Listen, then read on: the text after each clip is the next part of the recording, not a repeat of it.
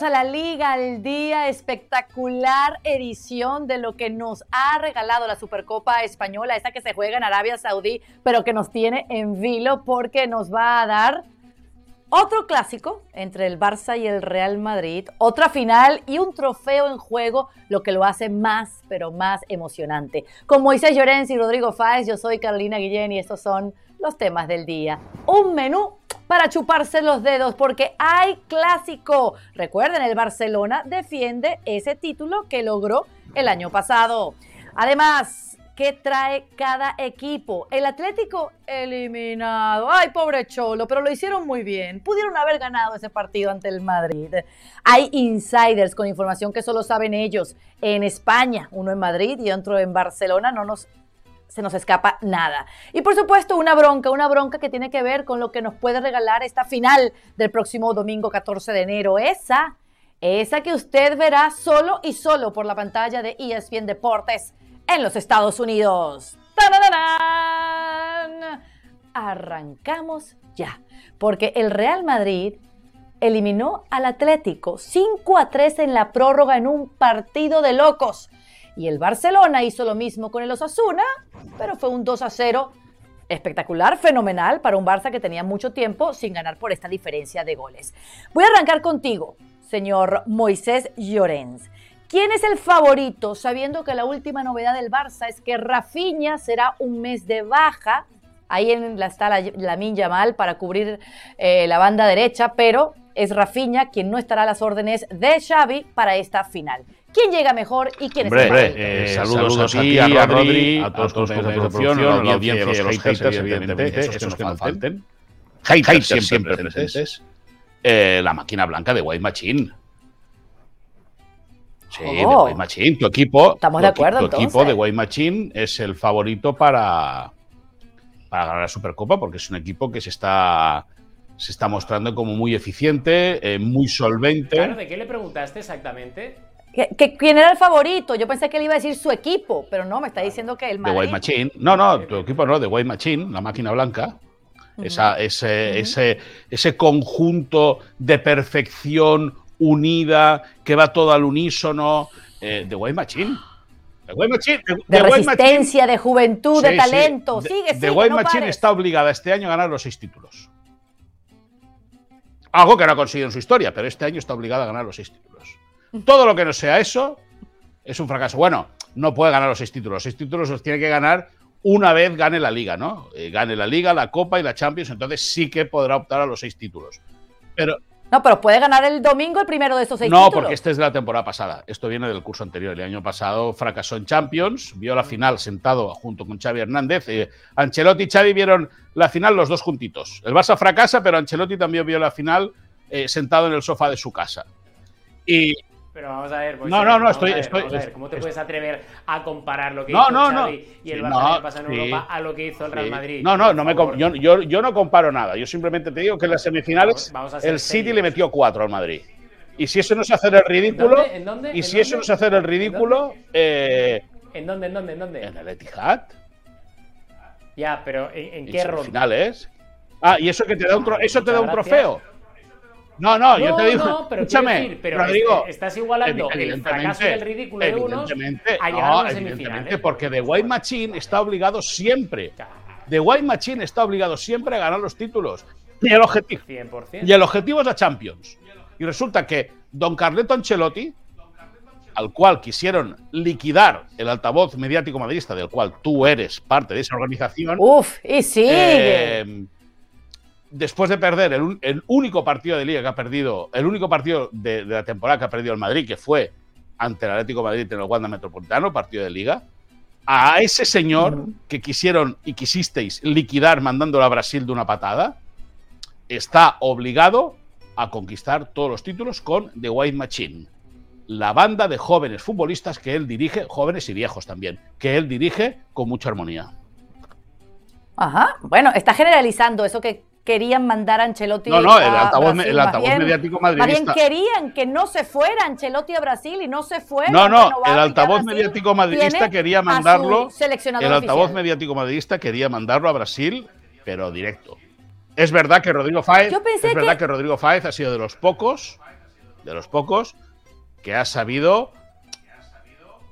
Yo no tendría que rebatir la información que dieron nuestros compañeros de ESPN en Brasil, ni mucho menos, pero sí estar muy encima de esa información diciendo que a él nunca le constó que hubiese firmado ningún precontrato y nada. Eso es verdad.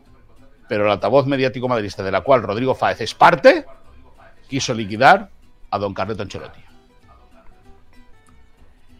Rodrigo, tienes tu oportunidad para responderle a Moisés, pero antes te voy a mostrar lo que ha sucedido en los últimos cinco clásicos en el fútbol español en todas las competiciones, ¿verdad? Porque es imposible olvidar lo que el Real Madrid le hizo al Barça el 2 a 1 el pasado 28 de octubre.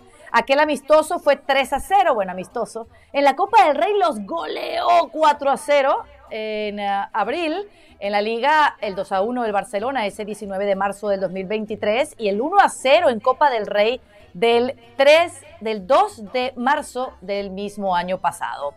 Un partido con mucha historia. El señor Moisés dice que el Real Madrid es el favorito. ¿Coincides? Sí, sí, coincido, Caro, que, que es el favorito. Imagínate cómo tiene que ser el favorito el Real Madrid frente a este Fútbol Club Barcelona que Moisés ha tenido que otra vez más tirar de esa No, ironía, no, es realidad. Para intentar. Sí, claro, es que es eso, pero para intentar disfrazar lo que es una realidad, que el Madrid es el firme favorito para el No, no, pero escúchame, pero, semana, pero si es que yo no he tirado de ironía, yo he dicho la realidad, yo digo que el Madrid es favorito, ¿dónde está la ironía?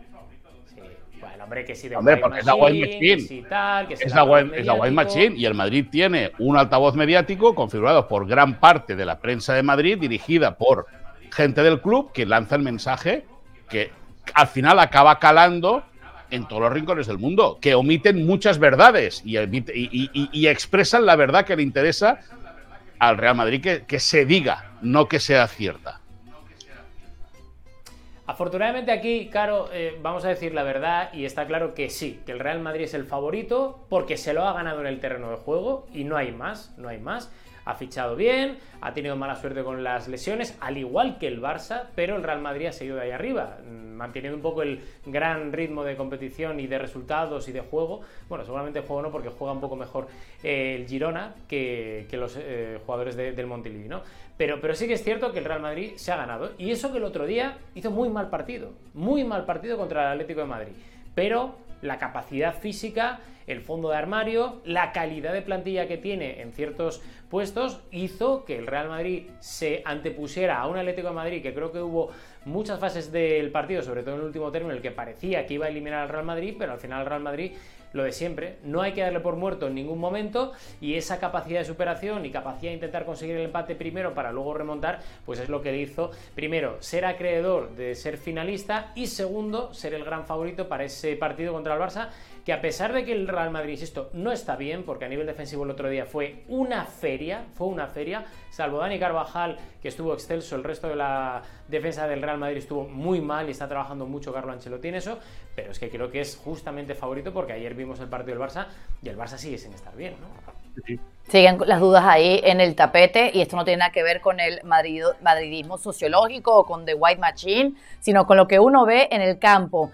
Hay que hablar hay que hablar de eso que tiene que corregir Xavi para hacer una digna final como esa que hicieron la temporada anterior. ¿Por dónde tendría que empezar el técnico azulgrana, Moy? Pues eh, con rezar, con todo lo que sepa y un poquito más. Por ahí empezar.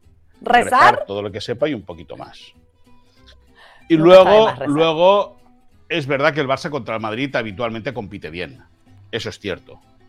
Eso, eso, es, eso es una realidad y ahora ya nos ponemos en serio.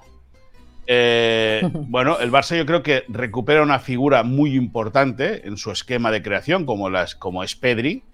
Yo no descartaría para nada. Ayer venía escuchando la conferencia de prensa de Xavi post partido eh, de Barcelona, viniendo aquí al estudio de, de ESPN en, en, Barcelona. Y eh, la compañera Elena Condis de la cadena Cope le preguntó por. Venía pensando lo mismo yo, ¿eh? de jugar con el cuarto centrocampista. El año pasado lo hizo ahí.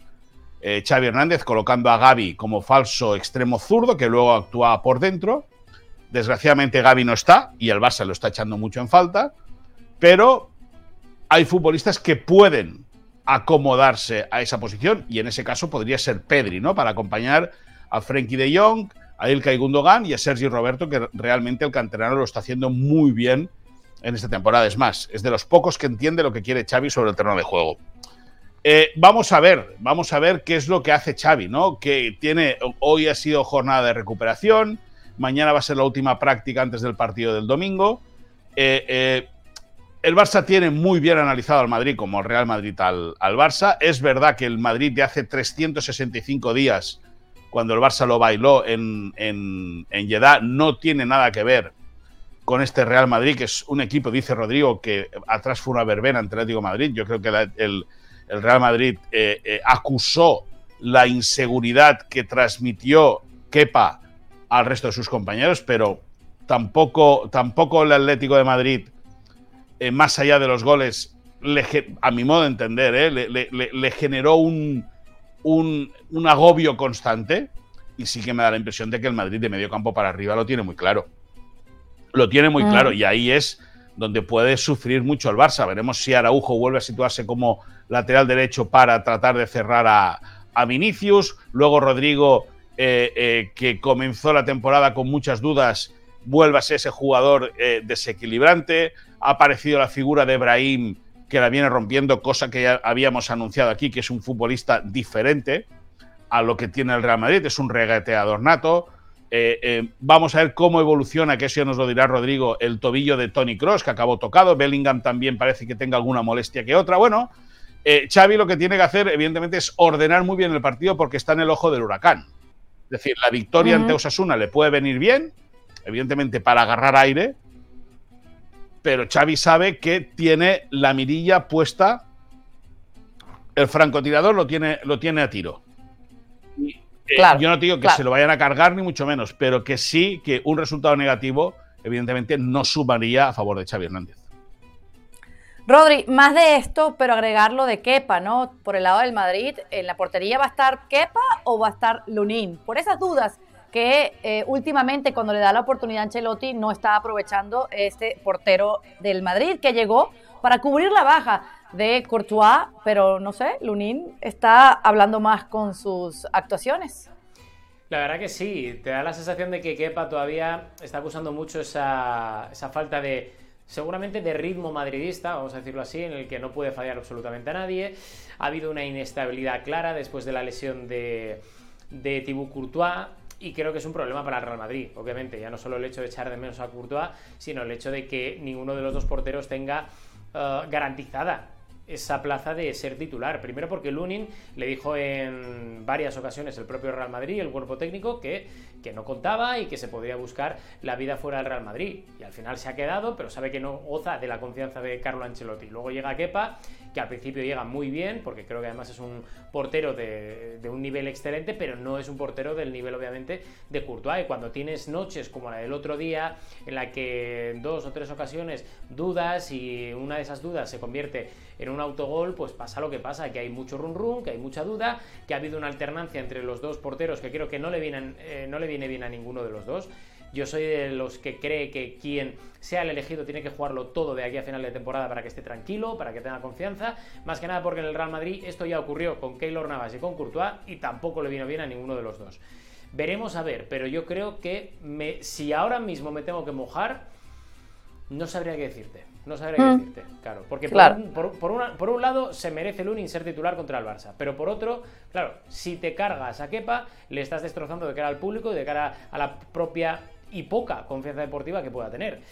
Y yo creo que ahora la cabeza de Carlo Ancelotti está diciendo qué narices hago porque no lo sé ni yo. Sí, sí. Ahora, ahora ¿cómo está el físico del Madrid, Rodri? Bueno, a ver, está bien. Eh, bueno, está bien, me refiero, teniendo en cuenta que llegan del descanso navideño, que el partido anterior en el Bernabéu fue un partido complicado, que hay muchos jugadores que todavía tienen que, que dar un pasito hacia adelante en cuanto al ritmo. Caso, por ejemplo, de Camavinga, que llega de lesión. Caso, por ejemplo, de Vinicius, que el otro día Hacía mucho tiempo que no le recordaba un partido tan malo a Vinicius, perdió por completo, sin la Pero Rodri, eh, Rodri, partido malo, pero es decisivo para el empate 3, ¿eh? Claro, ojo. pero, pero, bueno, el tema es ese, que, al final él está acostumbrando a todo el mundo a tener un partido pues entre 8 y 10. pero cuando haces un partido de 6, 6,5, pues para el Madrid, pues obviamente llama la atención y de hecho fue sustituido. Eh, estoy muy de acuerdo con Moy en que fue y tuvo una incidencia tremenda en ese gol, pero al final es que es eso, es que yo hacía mucho tiempo que no le recordaba un partido así tan, tan plano, pero también es cierto que llega de mucho tiempo de inactividad y le falta ese ritmo, le falta ese ritmo. Eh, veremos a ver si lo va pillando de cara a lo que llega por delante, que es la Champions. Y el tema que comentabais antes, que es el tobillo de Tony Cross, va a depender de la evolución en los próximos, bueno, en este día y medio que queda hasta llegar al domingo. Y yo creo que la decisión, si no se toma mañana, se tomará el domingo por la mañana, pero si es por Tony Cross, va a intentar forzar lo que se pueda, porque saben que es el primer título del año, que es un clásico y que puede ser un partido importantísimo. Claro. Último comentario sobre este clásico, sobre el estado físico del Real Madrid después de haber jugado esa prórroga ese partido intenso que terminó 5 a 3, que se dio la vuelta en un abrir y cerrar de ojos y que también hay que hablar y pensar en ese viaje que hicieron el lunes a Arabia Saudí, solo cuatro días para recuperar. Eh, ¿Cómo lo ves tú, Moy? Bueno, eh, yo sí que me fijé durante el partido que Bellingham se, echaba mucho la mano a la parte de atrás, a la zona de los isquios. Yo, yo me fijé, sobre todo en el tramo final del choque. Eh, lógicamente, si no el Madrid no ha anunciado nada, es que el futbolista va a estar en condiciones para, disputar el partido. Pero es un jugador que lo da todo. Es un futbolista que está muy implicado, muy, muy implicado. Eh, y bueno, al final eh, eh, hay jugadores muy veteranos en Madrid, como Modric, al cual a partir del minuto 60-65 ya se nota que empiezan a pesar las piernas, pero bueno, de Guaymachín tiene, tiene un director eh, eh, eh, en el área estratégica de la preparación física como es Pintus. Y seguro que Pintus habrá masajes especiales a sus futbolistas para que, para que rindan. Yo no, no creo, no creo que el Madrid, siendo un clásico, acuse un cansancio físico. Ahí, ahí la cabeza va a primar, va a estar muy, muy, muy los futbolistas van a estar muy preparados psicológicamente para afrontar este, este partido y si no hay un, dolor físico en las piernas, eh, el Madrid va a salir con todo y van a salir con todos, sin ninguna duda, con todo y a por todo. Ahí está. Al igual que los del Barça, ¿eh? déjame que te diga que estamos dándole bola, estamos dándole tanta bola al de White Machine. El único lesionado ha sido. No, hablamos del El único lesionado en ese sentido es Rafinha, que va a estar un mes fuera. Eh, que ya lo hemos comentado, es verdad, pero hay que decirte que al final eh, el damnificado en ese sentido es el Barça por encima del Madrid porque tiene un lesionado. Vamos a pasar al Atlético de Madrid, que quedaron eliminados después de haber perdido ese partido ante el Real Madrid, que jugará en el tercer puesto contra el Osasuna, eh, pero que en cuanto a sensaciones, no sé si se van con, eh, digamos, la, la, cabeza baja, mirando para abajo, ¿no? eso quiero que me lo digan ustedes. Rodri, ¿qué sensaciones dejó la eliminación en el entorno del Atlético? Mira, a nivel de sensaciones deportivas, muy buenas porque el Atlético de Madrid consiguió poner contra las cuerdas al Real Madrid, viendo la diferencia que hay de potencial, de inversión y de refuerzos en política de dirección deportiva. El pozo más negativo es el pozo institucional que afecta a la dirección deportiva. Porque el otro día hay un momento en el que el Atlético de Madrid, que hace aguas atrás, porque está fatal atrás, pero claro, Simeone es lo que venimos aquí contando desde hace ya año, año y medio. Simeone ya está cansado de tener que aguantar en, la defensa a gente que viene de vuelta, a gente que viene con la flechita hacia abajo, a gente que viene libre. Hay una falta de inversión tremenda por parte de la entidad y por parte de la dirección deportiva de Andrea Berta en la línea de atrás, porque mucha gente dirá, bueno, pero se ha fichado Soyuncu. Bueno, Soyuncu viene de hacer un año con el Leicester horrible. No soy un a nivel individual, que obviamente no es el culpable, pero recordemos lo que hizo el año pasado el Leicester a nivel deportivo, en la fabulosa, tremenda, mejor liga del mundo. Luego, eh, que también viene de la Premier y que era el emblema del Chelsea, y mira cómo está a nivel de que viene de vuelta ya de su trayectoria, no está en su pico de forma, su prime hace mucho, mucho tiempo que ya pasó y que ya tiene una edad y que viene con otro eh, rol completamente diferente. Jiménez y la intermitencia por las lesiones, a pesar de que el otro día estuvo bien. Savic, que es un drama. O sea, estamos hablando de que el otro día juega el Real Madrid, que mete 103 millones de euros más 30 millones más en variables por un tal Jude Bellingham. Mientras que el Atlético de Madrid solo ficha por 5 millones de euros a Javi Galán, que no juega nada no juega nada. Y el otro día, Simeone, en un acto de rebeldía pública, lo pone de interior. como diciendo, mirad, mirad lo que tengo y mirad lo que me han fichado. Y con esto todavía me da para poner contra las cuerdas al Real Madrid. No le ficharon un 5, ahora luego lo explicaremos en Insiders, Correa puede irse. Claro, al final Simeone dice, oye, viene en lo deportivo porque con lo que me dan estoy compitiendo. Arriba muy bien, en el centro del campo más o menos, he pedido un 5, no me lo han traído, he pedido cosas que son de primero de Alevín, como decimos aquí, de primero de fuerzas básicas, y no me lo han traído. Claro, y ahí está. Le, y le compitieron al Madrid y los volverán a ver eh, las próximas semanas en Copa del Rey el 4 de febrero en Liga. Y el único eh, club contra el cual ha perdido el Real Madrid esta temporada, como decía Moy, es contra el equipo colchonero. ¿Cómo los ves tú? ¿Cómo se van cuando estamos viendo el calendario del Atlético de Madrid? ¿Era la Supercopa Española el único título accesible para el Cholo? No, hombre, no. Mucho menos la Copa. ¿Por qué no va a pelear por la Copa? Porque juega con The Way Machine. ¿Por qué no puede ganar Atlético de Madrid el, jueves que viene al, Madrid en el Wanda Metropolitano? ¿No?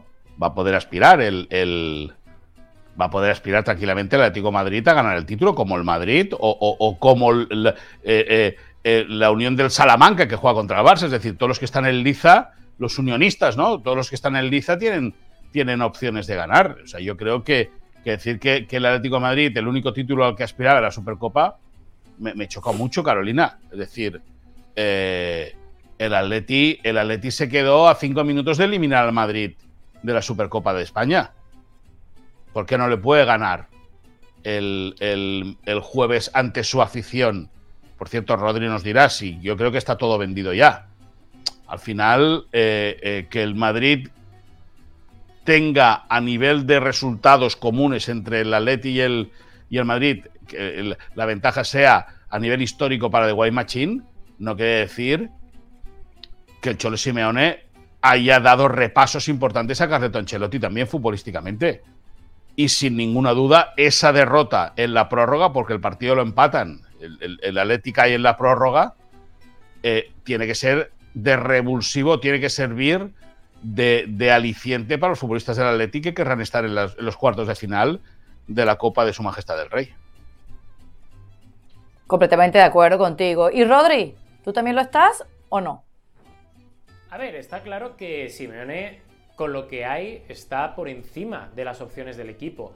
Yo creo que salvo la línea atacante en la que está Morata, que está de dulce y que por cierto se ha quedado en el Atlético de Madrid después de una charla que nosotros adelantamos aquí con el propio Simeone que le convence para quedarse. Tienes a Griezmann, tienes a Memphis Depay, que a pesar de que empezó bien y se ha ido diluyendo, no es titular, pero que es un hombre importante si está enchufado.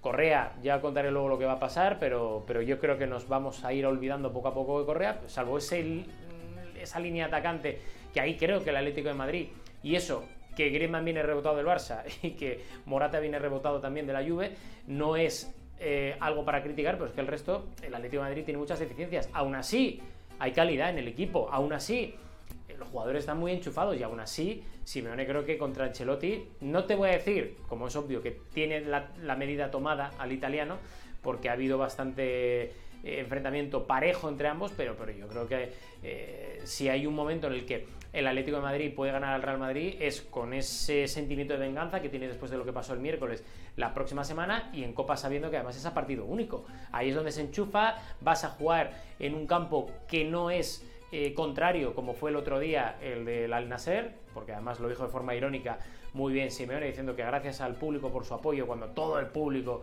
era madridista y otra cosa va a ser el Metropolitano. Ahí sí que es cierto que si hay un partido muy parecido, yo creo que se puede cantar a pesar del mayor fondo físico del Madrid, de la mayor inversión, de la mayor calidad que tiene el equipo de Carlo Ancelotti, y sí que si es un partido parecido se puede cantar a favor del Atlético de Madrid, por supuesto. Ahí estamos. Bueno, señores, vamos a proceder a los insiders.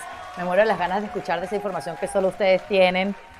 Y quiero arrancar con Moisés porque ante los Asuna el mejor fue Gundogan, el que más entró, el que más pases completó, eh, eh, el que más remató portería, los supernúmeros del alemán. Ah, ¿Se pueden contextualizar? Sí, sí, está. Parece mentira que en un Barça tan, tan poco constante o tan poco homogéneo y un, futbolista que ha sufrido no tener eh, buenos, no buenos, la regularidad de ser acompañado por Frenkie de Jong Pedri, esté solo a una asistencia de su mejor registro desde que es profesional. Es decir, ayer eh, en, en Riyadh asistió a Lewandowski para, para que el polaco hiciese el 1-0. Es su eh, octava asistencia de la temporada y su récord data de la temporada 2018-2019 son nueve asistencias. Por lo tanto, con más de media temporada por delante, Ilkay Gundogan bueno, será un dato que muchos dirán, pues menuda tontería. Pues no es una tontería, es, es una asistencia es un pase de gol. Dar nueve pases de hasta ahora ocho pases de gol, siendo un jugador tan importante y sobre todo creando y generando el fútbol desde atrás como lo hace Ilkay Gundogan, yo creo que es un registro a destacar, el del futbolista eh, turco-alemán, que como te digo lleva ocho asistencias y su mejor registro data la temporada 2018-2019, que son nueve pases de gol en todo el curso. Por lo tanto, algo bien está haciendo Gundogan en el Barça. Fantástico Gundogan. Por el otro lado, quiero saber si el Real Madrid tendrá por ahí algún objetivo en el mercado. Alfonso Davis, claro, esta semana desvelábamos eh, ese inicio de interés serio por parte del Real Madrid que está monitoreando muy muy de cerca al lateral del Bayern de Múnich. Hay un problema, que primero, el jugador tiene el contrato en vigor porque termina contrato no esta temporada, sino en 2025, pero el Real Madrid sabiendo que de momento no ha renovado, sabe que el Bayern de Múnich, si no lo quiere perder gratis la próxima temporada, tiene que venderlo este año. Y es ahí donde el Real Madrid está dispuesto a hacer un esfuerzo económico, a negociar con el Bayern para saber exactamente hasta dónde puede llegar el club alemán a la hora de vender a Alfonso Davis. Veremos a ver porque a Davis le gusta mucho el Real Madrid, le pone muchísimo la opción de poder jugar en el Real Madrid. El problema ahí es que tanto Alfonso Davis, que valora muchísimo el esfuerzo que hizo en su día el Bayern de Múnich, contratándole desde la MLS cuando él jugaba en Vancouver, eh, quiere esperar a ver cuál es la oferta de renovación final de los alemanes y a partir de ahí decidir. Y si no llega a un acuerdo con el Bayern Múnich, el Real Madrid, que no quiere, no quiere entrometerse entre el club y la entidad, porque se lleva muy bien a nivel de directivas con el club bávaro, pues ahí el Real Madrid estaría preparado para decir, oye, nos interesa este jugador, lleguemos a un acuerdo, al igual que por ejemplo se llegó con el Bayern a un acuerdo en su día cuando Tony Cross llegó al Real Madrid. Veremos a ver, pero que hay interés del jugador y del Real Madrid en unir sus caminos este mismo verano, 100%, pero todavía es un poco pronto. Ahí está. Y será muy pronto para saber cómo está la evolución de Ter Stegen o se hace tarde la recuperación del No, no, no, parece que va por muy buen camino. Eh, eh, evoluciona bien de esa operación que se hizo en la zona lumbar eh, y lógicamente se le espera a priori para la eliminatoria de Champions ante el Napoli. No hay que correr porque es una zona delicada, Marc-André Ter Stegen está haciendo recuperación. Fijaros que no sale ni una imagen ni un vídeo eh, porque él es muy celoso eh, de, todo ese tipo de información. No quiere que se, que se filtre más de lo que interesa. Y en ese sentido, Xavi, que se siente muy tranquilo con Iñaki Peña, no tanto con la defensa, los cae por delante, pero sí con el portero, entiende que Marc-André Ter va a estar en condiciones de jugar eh, esa ida de octavos de final de la UEFA Champions League ante el Nápoles, eh, ante el Napoli en aproximadamente un mes. Por lo tanto, eh, de aquí a unas semanas, Marc-André Ter Stegen debería estar ya situado bajo el travesaño de la portería del Estadio Olímpico del, Camp, del, del Barça para defender la portería culé. Perfecto, buenísimas noticias. Y ya para cerrar, Rodri, Finalmente, háblanos de Correa y su posible salida del Atlético. Posible y viable eh, salida por parte del Atlético de Madrid, porque es algo que sorprende muchísimo en el viaje de vuelta del Atlético de Madrid, porque es una noticia que desveló nuestro compañero Isaac Suárez.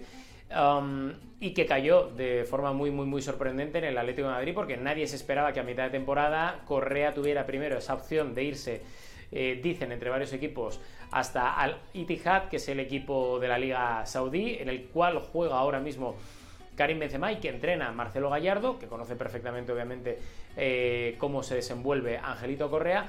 Y, ha sorprendido muchísimo. Lo que pasa es que al final se tiene que dar que los árabes llegan hasta el importe que pide el Atlético de Madrid se habla entre 30 40 millones de euros y el Atlético de Madrid tiene que también moverse en el mercado para intentar traer un delantero que haga olvidar a Correa, que es complicado porque Correa tiene una ascendencia importante en el Atlético de Madrid, sabe cuál es su rol, sabemos tal, bastante también cuál es el techo de Correa en el Atlético de Madrid, pero es un hombre cuyo rol gustaba mucho a Simeone, el propio jugador lo había interiorizado muy bien pero que digamos que si llega una oferta importante para el Atlético Madrid, el club que necesita dinero, necesita cash, no lo vería con malos ojos, porque no es un titular indiscutible y a pesar de la importancia que pueda tener como jugador número 12, pues desde la cúpula de Gilmarín no se vería con malos ojos siempre y cuando haya algún tipo de recambio para Simeone, que insisto, pide un recambio para Correa y sigue insistiendo en que necesita un 5 para intentar que Coque no mm, lleve ese peso físico y esa cantidad de minutos que iba a estas alturas de temporada. Fantástico. Así que Correa está cerca de Arabia. Vámonos a la bronca del día y ellos se van a enganchar. Los vi, los vi en esa intentona al arranque de la liga al día, pero se los pongo de esta manera. Con tantas dudas que hay alrededor del equipo de Barcelona, no hay chance, no hay manera de que se repita el resultado, el partido que el Barça le hizo al Madrid en la última final de la Supercopa Española, también en Arabia Saudí. No hay manera de que el Barça le gane el título el domingo al Madrid.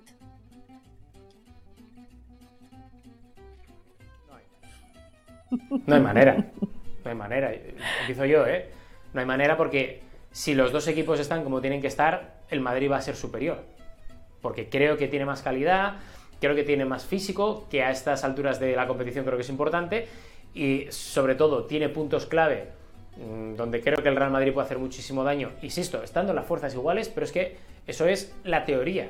Pero la realidad es que hay dos mundos ahora mismo entre un equipo y otro. El Real Madrid, a pesar de estar no en el mejor momento de la temporada, consigue resultados, mantiene el tono físico, Ahí está lo que pasó el otro día contra el Atlético Madrid, en el peor partido seguramente del Real Madrid mucho tiempo, pero acaba eliminando en 120 minutos al Atlético de Madrid, que es el tercer equipo de España.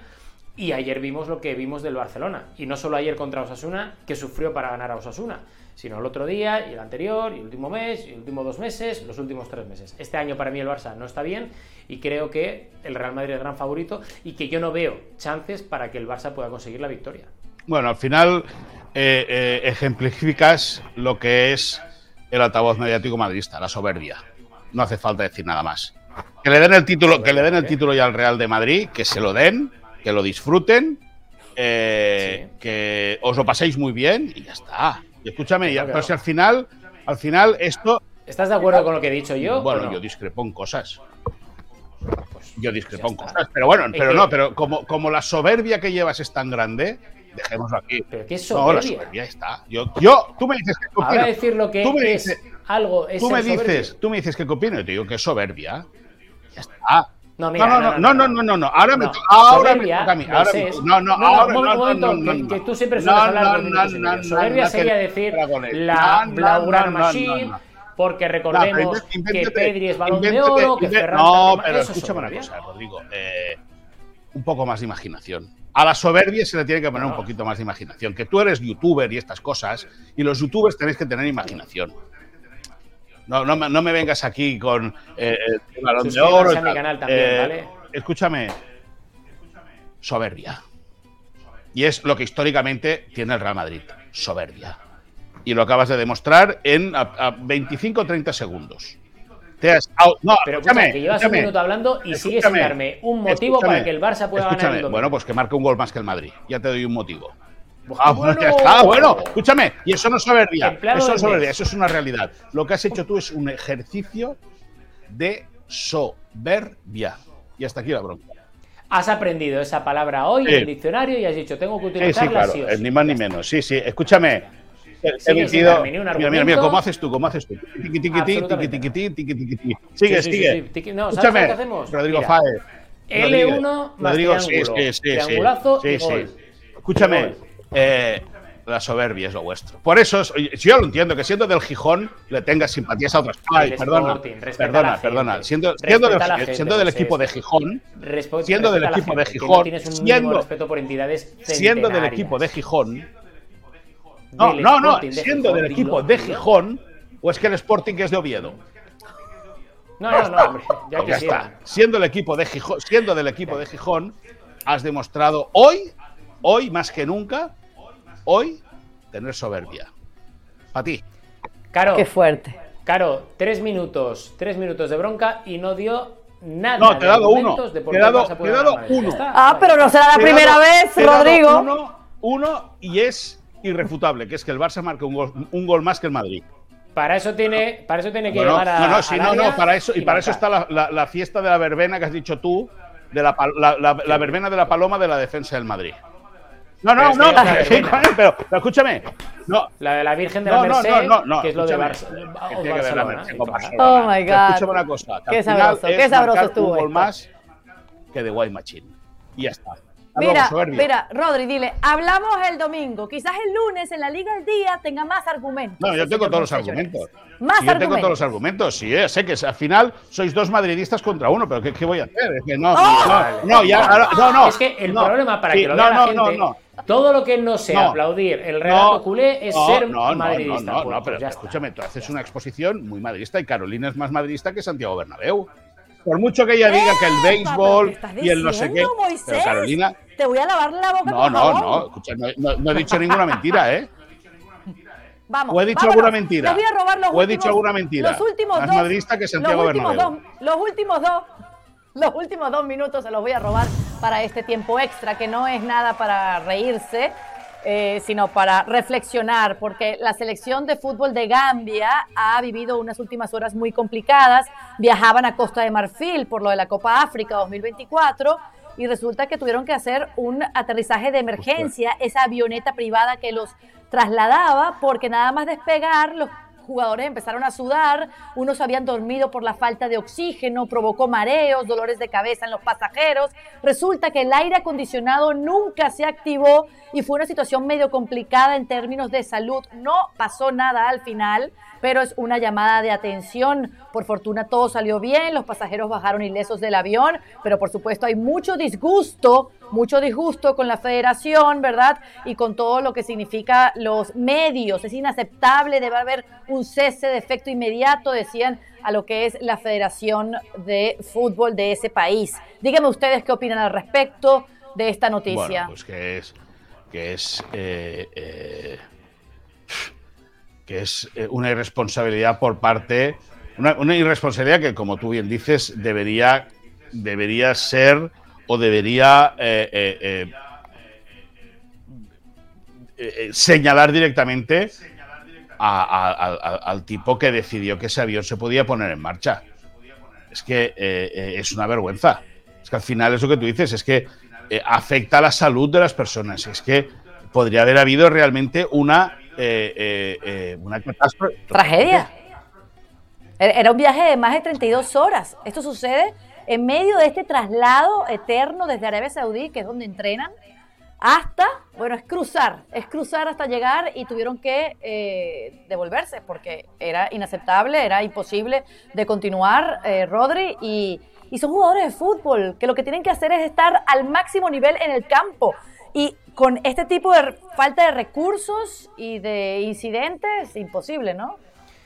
Yo fíjate que estas navidades he estado sobrevolando Gambia y cuando ayer vi la noticia, porque Gambia es un país que está en medio de, Senegal, y cuando vi la noticia dije, madre mía, madre mía, se me puso un nudo en, en la garganta y en el estómago porque de verdad no me salían ni las palabras ni me apetecía comer.